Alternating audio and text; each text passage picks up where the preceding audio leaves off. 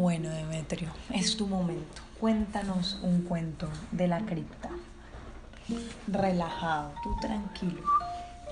Este es un cuento que nos contaba la abuelita Rosa.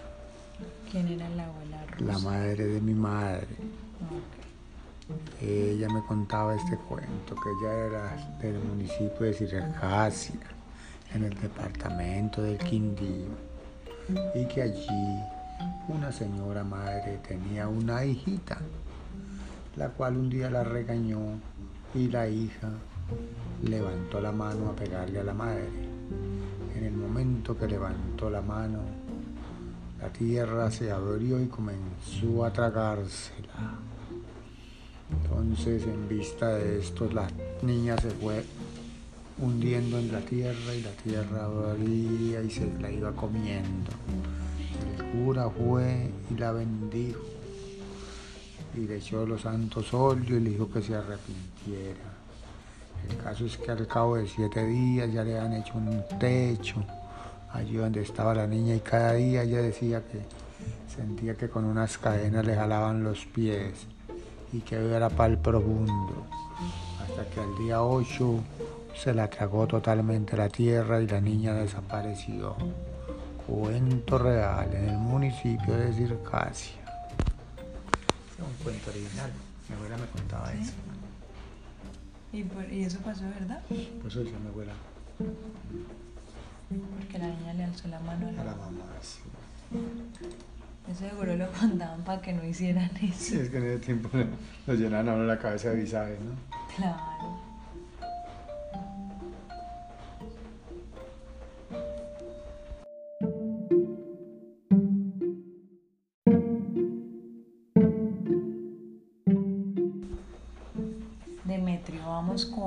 Otro cuento de la cripta.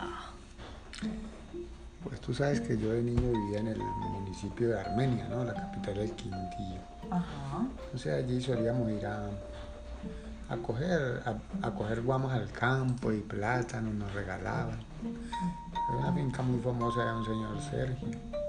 Un día con un amigo, que se me escapa el nombre en estos momentos, como. Como que era, era Pelusa, a Orlando se llamaba él. Pactamos que íbamos a, a- a coger guamas, que íbamos donde don Sergio que nos diera permiso para coger guamas. Así bueno, fuimos a pie y siempre era lejos, como a hora y media a pie, pero como teníamos todo el tiempo del mundo, pues fuimos hasta Agua Sánchez, se llamaba la vereda. ¿Cuántos años tenías tú? Yo tenía por ahí cuatro, cuatro o cinco, entre cuatro y cinco tenía, estaba en, andaba en esa edad. Pero ya como era pues un niño muy libre, no tenía que me cuidara ni nada, yo me cuidaba solo. Ay, Entonces nos fuimos con el Pelusa Orlando, que era como un añito mayor que yo, eh, a pedir la- las guamas, que nos dejaran coger guamas. Efectivamente llegamos a esa finca, era una finca muy bonita, cafetera, de esplendorosos naranjos, toronjos, mandarinos, plátanos, yuca, y entre ellas las guamas que nos encantaban mucho. Exactamente íbamos a pedir permiso para que nos dejaran coger guamas. Llegamos donde el señor Sergio, pedimos que nos hacía el favor de regalarnos una guama y nos dijo pueden coger todas las que quieran, que estamos en cosecha y se pierden. Fuimos con Pelusa pues para un sector de la finca que era inmensa, de muchas hectáreas.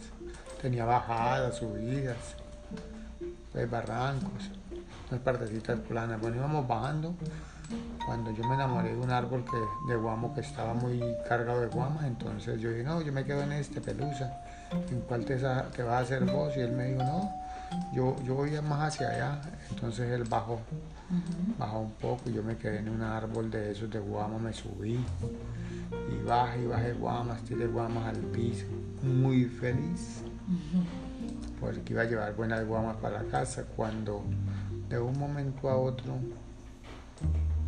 oí que lloró un niño cuando estaba yo subiendo el palo de las guamas. Cuando yo volteo a ver, y sí, de veras era un niño que venía corriendo por allá unos 100 metros de donde yo estaba del árbol, corriendo hacia mi lado, corría suavecito hacia donde yo estaba. Entonces yo lo vi que era un niño pintadito con vestidos de muy bonitos colores y de hecho me impactó en ese momento y se me pusieron los pelos de la cabeza elevados, como se dice, los pelos de punta. Entonces yo me bajé del guamo corriendo y me fui corriendo hasta donde don Sergio y le dije al señor Sergio, don Sergio, sucede esto y esto en la finca y allá está el pelusa y es un niño, ¿usted tiene algún niño acá? Digo, pues no, niños no hay por acá, por este lado, pero vamos a mirar. Y fuimos hasta donde yo estaba poniendo las guamas y sí, estaban todas las guamas ahí en el piso, entonces buscamos ningún niño por ahí, bajamos hasta donde estaba Pelusa, él, ya estaba recogiendo sus guamas y dijo que él no había escuchado a nadie por ahí ni había visto a ningún niño. Y bueno, entonces el niño pues no lo vimos más. Ya averiguando con el tiempo, pues yo pensaba que era de pronto algún duende y averiguando con una persona que es como experta. ¿Por qué duende? ¿En el, pues, pueblo se veía mucho duende? Sí, entonces hablando ya con una persona experta y como el caso fue de día, me dijo que no era un duende y no era un gnomo y que de pronto me iba a hacer bien, sino que yo me llené de miedo porque los gnomos son diurnos y los duendes nocturnos. ¿Y los gnomos son buenos? Y que los gnomos son buenos, que de pronto me ibas a hacer algo bueno, no sé, a regalar algo, pero yo no esperé. Entonces él se... No, pues vino todo chiquito. Claro, entonces él ya averiguando, entonces yo lo que, no, lo que vi no fue un duende, sino un gnomito, lo más de bonito, sino que yo me llené de nervios y corrí, pero sí de realidad que lo vi, muy querido él. Ese es el cuento de la vereda Hoja Sánchez del municipio de Armenia. Muchas gracias, Demetrio.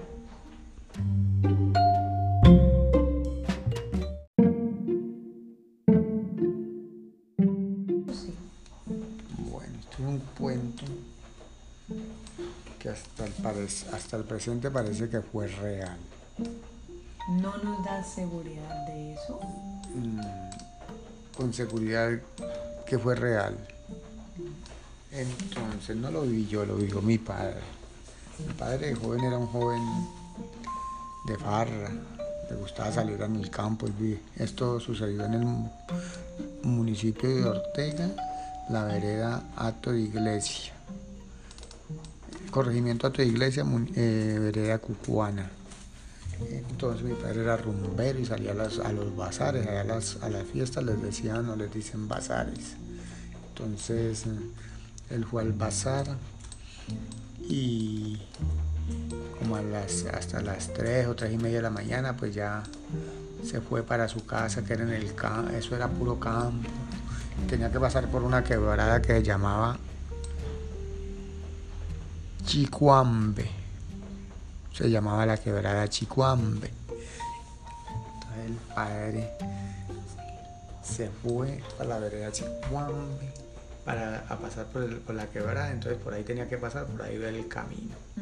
Iba entonces al lado, al frente donde él, venía como en el estilo, en el sentido nororiente. Había una pared sobre el borde del río y él iba a pasar por ahí obviamente que todos los campesinos cargan su machete en su cubierta.